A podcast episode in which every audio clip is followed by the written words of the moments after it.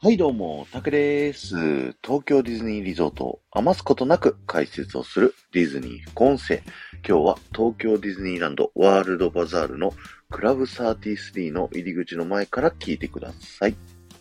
ディズニー副音声はですね、皆様からのレターを募集しておりまして、えー、皆様の東京ディズニーリゾート内の好きな場所、アトラクションやショップやレストランといった場所ですね、をですね、えー、ご紹介いただくとともに、えー、そちらを好きな理由だったり、そちらにまつわる思い出をですね、えー、レターで募集しております。で、そちらを紹介させていただいた上で、まあ、そのエリアの豆知識、人にちょっと自慢できるようなね、え豆知識をご紹介させていただきたいと思います。ということでね、よろしくお願いします。今日はですね、エミリーさんからのレターのご紹介です。ありがとうございます。私の大好きな場所はディズニーランドのワールドバザールです。子供の頃初めて訪れた時も、大人になった今、いつ訪れてもこれこそがディズニーだと感じられる場所だからです。時にはバンドが演奏していたり、クリスマスにはツリーが飾られたりと、季節を感じられるのも素晴らしいですよね。ワールドバザールを抜けて目の前にキャッスルが見えた瞬間が何よりたまりませんし、さあ思いっきり楽しむぞという気持ちになるんです。憧れのクラブ33もワールドバザール内にありますが、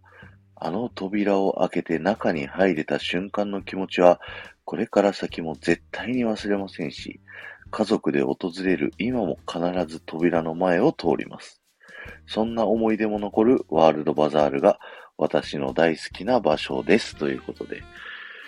ユミリーさんありがとうございました。ということで、今日はですね、ワールドバザール並びにクラブ33の、えー、お話をしたいなと思っております、えー、ワールドバザールはですね、ウォルト・ディズニーの生まれ故郷、マーセリーンというね、街がモデルになっておりまして、世界中のディズニーランドの多くがですね、えー、入り口がこのね、マーセリーンの街がモデルになったエリアが、えー、入り口になってますと。で、ウォルト・ディズニーは、ディズニーランドはね、あのー、その物語だと。ディズニーランドで遊ぶ人たちは一人一人の物語だから、同じオープニング、同じエンディングを迎えるためにですね、入り口を一つ同じ場所から入って、まずね、皆さんが入ってきた、えー、ワールドバザールの入り口をくぐると、シンデレラ城がドーンと見えるというね、はい、そういった思いがあってですね、このエリアができております。で、日本だけの特徴で言うとですね、世界中のディズニーパークはですね、雨が少ない地域で作っていることが多いので、えー日本はね、や、雨が多いということで、えー、屋根がついております。これはね、世界中のパーク見ても日本だけになりますので、その屋根の柱から、こう、アーチがね、こうできているので、そのアーチに囲われたシンデレラ城っていうのは日本だけでしか見れない景色になってますので、ぜひそちらの方を見てみてください。さあ、そしてですね、今皆さんが目の前にいるですね、クラブ33なんですけども、こちらはですね、えー、東京ディズニーランドの会員制のレストランという形になっております。なのでですね、扉を開けようと思っても鍵が閉まっていてですね、皆さん中に入ることができません。なんですけど、まあ、エミリーさんもね、入られたということですごい羨ましいんですけど、僕もね、一回だけね、クラブ33入ったことがありまして、過去の配信でもね、あの、ご紹介をさせていただいたことがあるんですけども、今日はそちらの思い出側のね、あの話をしたいなと思っております。僕が、あの、社会人アメフトをやってた時代ですね、社会人4年目ぐらいのタイミングはですね、浦安で一人暮らしをしておりまして、ディズニーランドにね、チャリンコで通ってるって、自転車でね、あの、通うっていうような、そんな時期がありましてですね、ある時ですね、あの、自分がやっていた社会人アメフトチームの、まあ、代表ですね、まあ、社長ですね、俗に言う、から連絡が入って、あの、今日、家族でクラブ33に行く予定だったんだけど、一人ね、急遽欠員が出てしまったんだと。もしよかったら、一緒に行かないかというふうに連絡をいただいて、もうぜひと思って、もうすごいね、暇してたんで僕も、あの、急いでチャリンコを走らせて、年パスでパークの中入って、で、クラブ33のね、えー、入り口の前に来ました。で、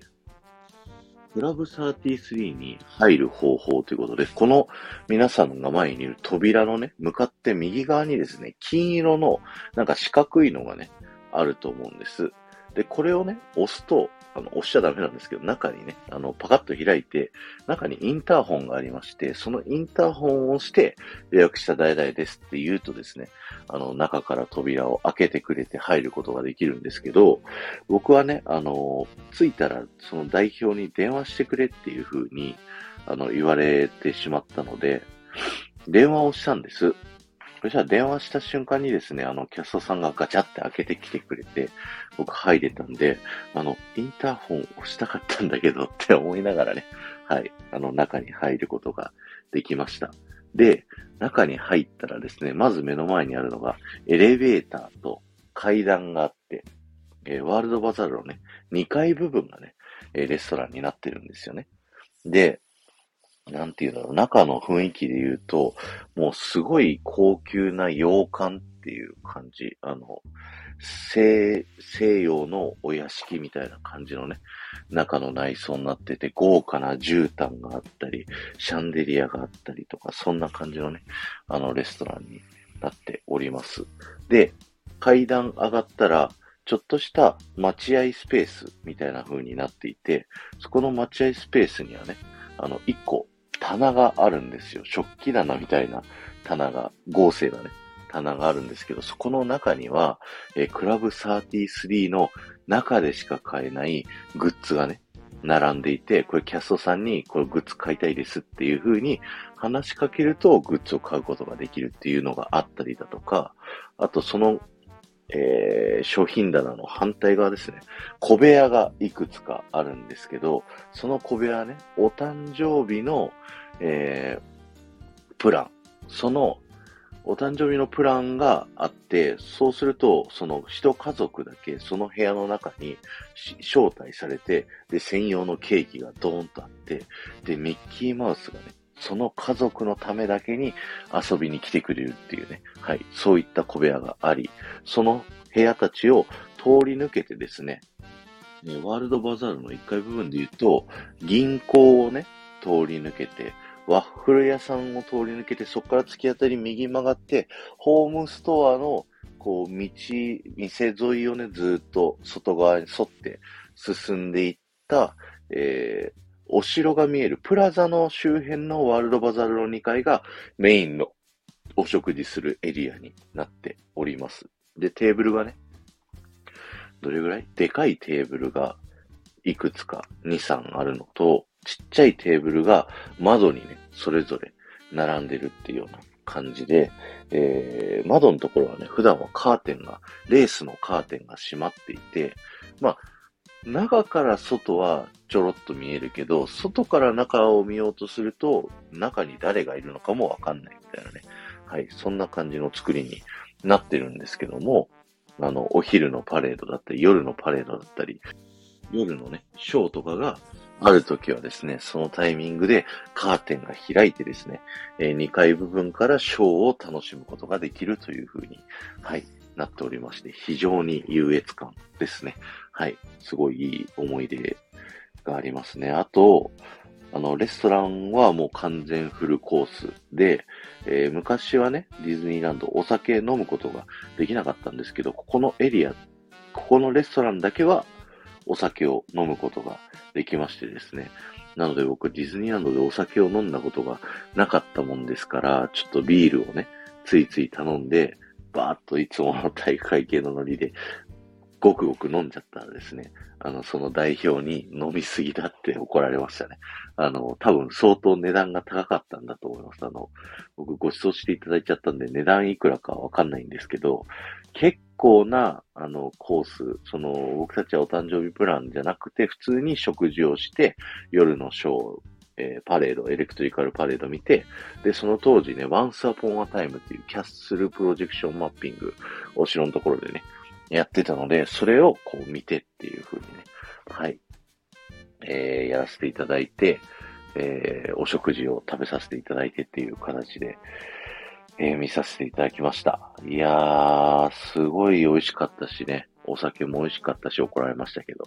すごくいい思い出でしたね。で、僕がディズニー詳しいということで、そこの家族の方にね、あの、なんか豆知識教えてよというふうに言われたので、ワールドバザール最後ね、最初、入り口部分のアーチのところを、えっ、ー、と、くぐってきたと皆さん思うんですけど、その帰りがけ上の窓を見ていただくと、ウォルト・ディズニーからのね、あのメッセージが、えー、書いてありますので、ぜひそちらを見て帰ってくださいっていうふうにね、あの、お伝えをさせていただきながら、こう、お食事をさせてもらって、で、終わったらですね、えー、記念品として、名前入りのあのー、シールをもらえるんですよね。これは昔、マッチのね、あの、入れる箱？なんていうの、二つ折りでさ、開くとマッチが何本か刺さってるみたいな、それの入れ物に、えー、名前を入れてですね、記念品としてどうぞっていう風に渡してたみたいなんですけど、今はね、マッチってなかなか使わないですよね。だから、えー、そのマッチの入れ物に中にクラブ33のオリジナルのシールが入っていて、それを、まあ、プレゼントしますよっていう記念品をいただいて、で、さっきのロビーの部屋を通ってね、えー、帰っていくというような形になります。いやー、本当にね、すごい楽しい思い出でした。で、僕がね、今使っている財布なんですけども、そのクラブ33に初めて行った時にですね、えー、その商品棚の中を見て、もういろんな商品いっぱいありました。あのー、長財布があったり、名刺入れがあったり、えー、扇数があったりとかね、本当にたくさんのものがあって、全部欲しかったんだけど、まあ、その時はね、あの、そんなにお金もなかったっていうことで、何か一個ね、あの、ちゃんと使うものを買おうということで、長財布を買わせていただきました。えー、黒いね、革の財布に緑色のね、縁がついてて、で、あのー、北村っていうね、なんか革細工のメーカーなのかな？あの、とディズニーランドがコラボしたっていう、あの、そんなさ、表だって売ってないのに、そういうね、えー、ブランドとコラボしてるっていう財布。なので、財布を開くと北村っていう文字と東京ディズニーランドっていう文字があったりだとか、あの、財布のね、一番表面ど真ん中には33とだけね、えー、書かれてるとかね、非常に大人っぽい、えー、デザインの財布を買わせていただいてですね、えー、それを今も使っております。なので、もう16年ぐらい、えー、その財布使ってるんで、もうボロボロになっちゃってるんですけど、いやもう思い出としてね、すごい残っている、あの、財布なのでですね、あもの、もし、オフ会とかでね、僕に会うことがあれば、財布見せてって言ったらね、あの、財布見せますので、ぜひね、お声掛けいただければと思います。ということで、えー、ワールドバザールの豆知識とクラブ33の思い出をお話しさせていただきました。えー、今日は終わりです。ありがとうございました。この放送が面白いと思った方は、えー、ポッドキャストで聞いてる方はですね、ぜひチャンネルのフォローよろしくお願いします。そしてですね、スタンド FM で聞いてる方はチャンネルのフォローに加えてですね、いいねだったりコメントすることができますので、ぜひそちらの方も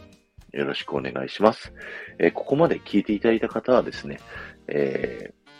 僕はキーワードをお伝えしますので、コメント何言ったらいいかわかんないなっていう方は、キーワードだけでも結構ですので、ぜひね、コメント欄書いていっていただけると、僕はすごく喜びますので、よろしくお願いします。えー、今日のキーワードは、クラブ33行きたいでお願いします。もうその16年前に行ったっきりで僕もね、なかなか行くようなコネもありませんので、なんとかね、もう一回、二回ぐらいね、行きたいなというふうに思っておりますので、ぜひ、なんか、そういったね、コネをお持ちの方、そして、いたことあるよっていう方もね、ぜひそちらの思い出コメント欄に、えー、シェアしていただければなと思いますので、よろしくお願いします。この後も夢が叶う場所、東京ディズニーリゾートで素敵な旅のひとときをお過ごしください。